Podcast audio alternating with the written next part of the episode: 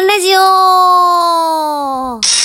人事アンちゃんが日々の人事絡みの雑貨をなんとなくお話ししておるというアンラジオ。今日は、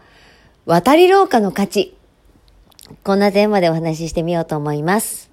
えー、花金ですね。っていう、花金っていう言葉を使うのは最後になるのかな。えー、そして今夜はクリスマスイブです。と今日ね、えっと、午前中と午後と全然違う類の仕事をしてたんですが、午前中は、まあ言っちゃっていいかな。あの、公の仕事なんで、大阪府下の、あの国公立、私立の大学って80校ぐらいあるんですけど、あのそのキャリアセンターの方々を集めた、えっと、勉強会をしていました。えっと、欠席もあったんですけど、でも50校以上参加してくださってたかな。で、あの、まあ、キャリアセンターの方々と、こう、どう学生を支援していくかみたいな勉強会なんですけれどもね。あのー、もう私は、やっぱ、大学の現状はわからないので、もうそこは逆に教えてくださいと。で、私が知ってるのは、えっ、ー、と、一つは、うんと、前職で、えっ、ー、と、採用の責任者をやってた経験だとか、採用の本を書いたり、いろんな企業さんの採用の現場でサポートをしていたりとか、まあ、えっ、ー、と、私自身が、えっ、ー、と、社会人3年目の息子を持っていますから、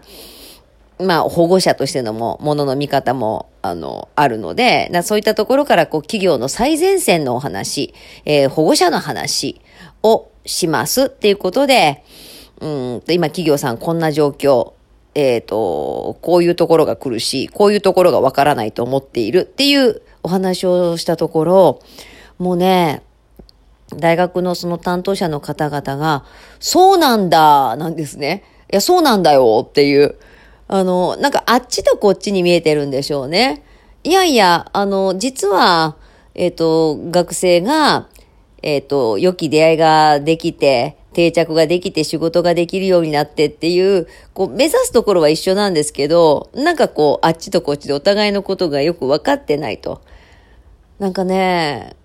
ああ、なんか今日私、渡り廊下みたい、みたいなことを思いながら仕事してました。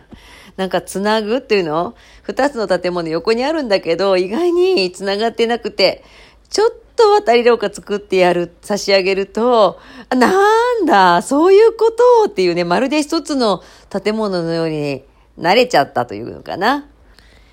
ね、こう数日前、企業と企業のマッチングをしているという話もありましたけど、なんかこう、こういうつなぎ方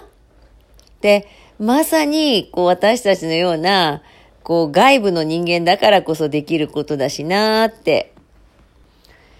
で、なんかもう一つはね、私も大阪府民ですから、大阪府下の、こう、学生たちの未来を一緒に考えることになったし、もううちの息子もね、大阪府下の大学を出ているってこともあって、あの、うちの息子の母校の方なんかも来てくださってたりとか、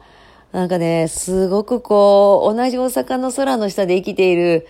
あの、若者の未来を考える者が集って、いろんな立場から行政も来てくださってたんでね、大阪府という、あの、労働関係の部門ですね。